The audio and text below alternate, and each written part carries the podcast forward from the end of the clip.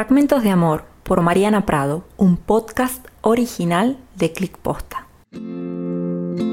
La fruta prohibida. Todos los días estudiaba en la biblioteca del barrio y para estimular el cerebro compraba frutas en la tienda del frente, pero entre tantas escogí la prohibida. La rutina de hacer las compras se volvió mucho más sabrosa cuando lo vi a él reponiendo mercadería en un pasillo. Esos ojos verdes y su forma de mirarme iluminaron mi rostro dibujando una sonrisa. Empezamos a hablar y hubo tanta buena onda que estuvimos un rato largo conversando.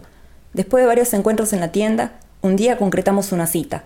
Fue una de las más lindas y románticas que tuvo en mi vida. Ese beso de su boca que se escapó de sus labios y se metió en mi cabeza tenía un sabor a fruta fresca que no olvidaré jamás. Iba todo muy bien y era tan sensacional que por un momento pensé que el príncipe azul existía y me construí un castillo de sueños que pronto se derrumbó. De repente todo acabó cuando regresó un amor que tenía en suspenso. Me contó que había estado mucho tiempo esperando que ella volviera. Ahora estaba confundido, pero quería volver a intentarlo. Le expresé mis sinceros deseos y prometí no intervenir en su camino. Dejé de hacer las compras en su tienda, cambié de biblioteca y una noche sin luna dejé el barrio. Decidí irme lejos, empezar de nuevo.